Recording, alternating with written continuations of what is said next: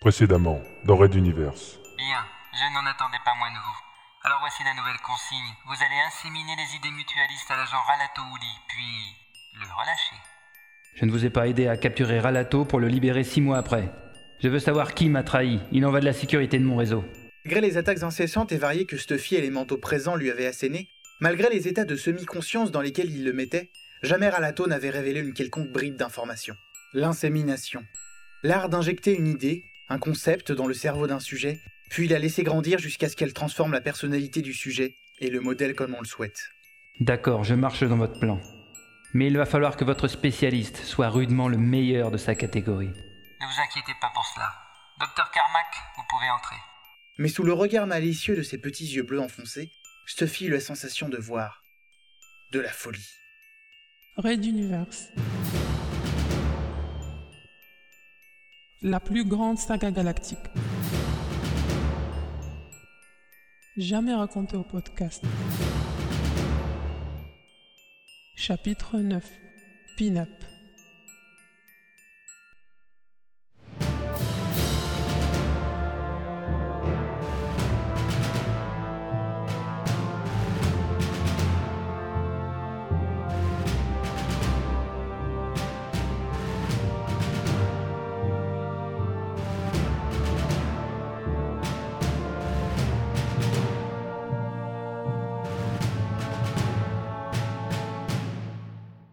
Quatrième épisode.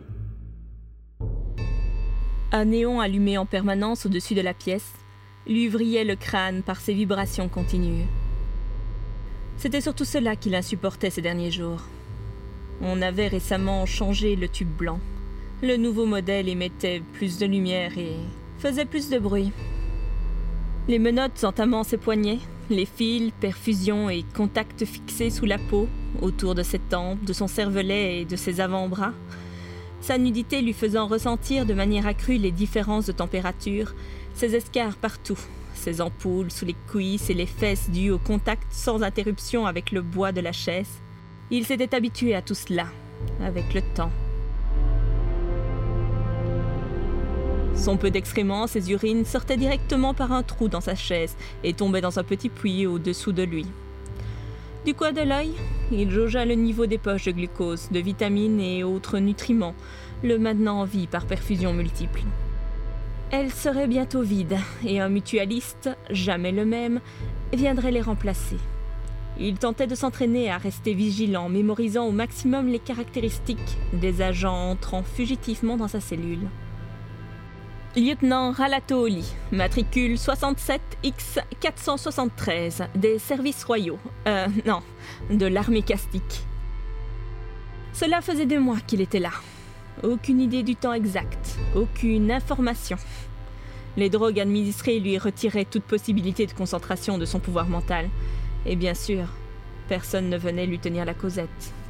Même pour son frère Fabio, il était venu de temps en temps pour lui tenir compagnie dans sa prison souterraine, avant l'exode.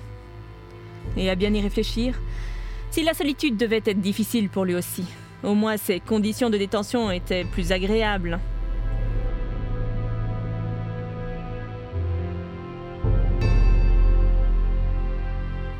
Ralato, dans les profondeurs du complexe mutualiste, oui, il s'était découvert des aptitudes à mesurer les distances des échos sonores étouffés qui lui parvenaient, ce qui lui donnait une idée des dimensions du lieu où il se trouvait.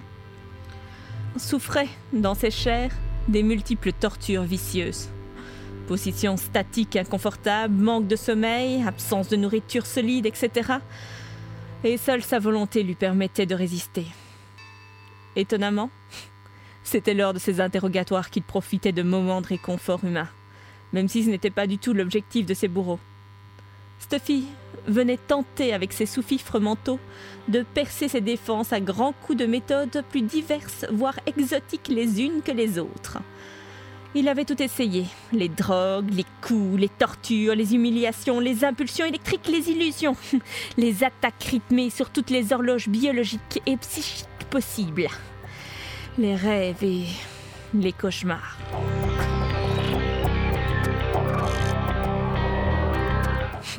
Le pauvre, il faisait presque pitié par tous les artifices déployés. Ralato ne pensait pas connaître un seul agent à part lui-même qui aurait pu tenir si longtemps. Malheureusement pour eux, le frère de Ralato, Fabio Oli, fut son grand compagnon de jeu durant toute leur enfance et même plus tard, durant leur cours à l'université mentale. Et Fabio était, et reste encore maintenant, le plus grand mental n'ayant jamais existé sous Materwan depuis que les archives existent. Et de très très loin. Alors, Ralato le mental pouvait se targuer d'avoir vécu toute attaque psychique, puissante ou sournoise, qu'un être pouvait affronter. Peut-être même plus. Certes, il n'avait jamais pu obtenir la première place, toujours second derrière son frère. Mais bon, soyons sérieux. On ne pouvait tout simplement pas se comparer à Fabioli. Alato était donc le plus grand mental normal de sa génération. Les brumes de la réalité se dispersèrent avec le bruit caractéristique de l'ouverture de la porte en lourd acier de sa cellule. L'heure du changement des poches de sérum était arrivée. Alors, qui était-ce cette fois? Mais ce fut un petit bonhomme ratatiné, boitillant avec une canne et portant une blouse blanche.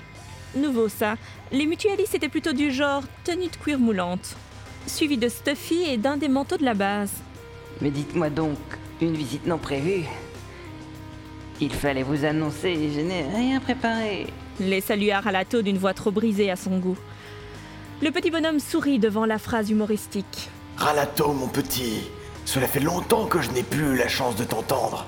Tu m'envoies ravi. Le choc. Il connaissait cette voix. Elle venait de loin, de son enfance. Mais qui? Impossible de se concentrer. Maudite drogue. Déjà, on lui a enlevé ses menottes aux poignets et aux chevilles. Mon enfant, on ne peut pas dire qu'ils ont été tendres avec toi. Prononça le savant avec une réelle émotion dans la voix. Il tourna la tête vers Stuffy, un reproche clairement affiché dans le regard avec ce quelque chose en plus de gênant, de profondément dangereux. Soutenez-le On voit bien qu'il ne peut pas se soulever seul. Des morceaux de peau restèrent collés à la chaise, entraînant quelques grognements de douleur chez Ralato. Mais il tint bon. Ses poignets et ses chevilles n'étaient que des croûtes de sang séchées, coagulées, puis déchirées, puis coagulées à nouveau pendant des mois. Il était bien incapable de lutter, et se laissant faire, préférant utiliser ses forces à trouver dans sa mémoire d'où venait la voix. Nous allons nous occuper de toi de manière bien plus humaine, mon garçon. Mais tu es bien plus que cela. Tu es un mental. Insista le petit bonhomme, regardant passer devant lui Ralato, soutenu par Stuffy, et l'autre mental entraînant les poches reliées à ses perfusions. Les yeux dans ceux de l'homme, Ralato eut soudain un déclic. Professeur Carmack C'est cela, mon petit. Je suis content que malgré tout cela, tu te souviennes encore de ton vieux papa. Et bien plus rapide que ne le laissait croire son apparence, il lui planta une seringue dans l'épaule, injectant le contenu d'un trait. La tête de Relato se mit immédiatement à tourner et il s'évanouit en quelques secondes.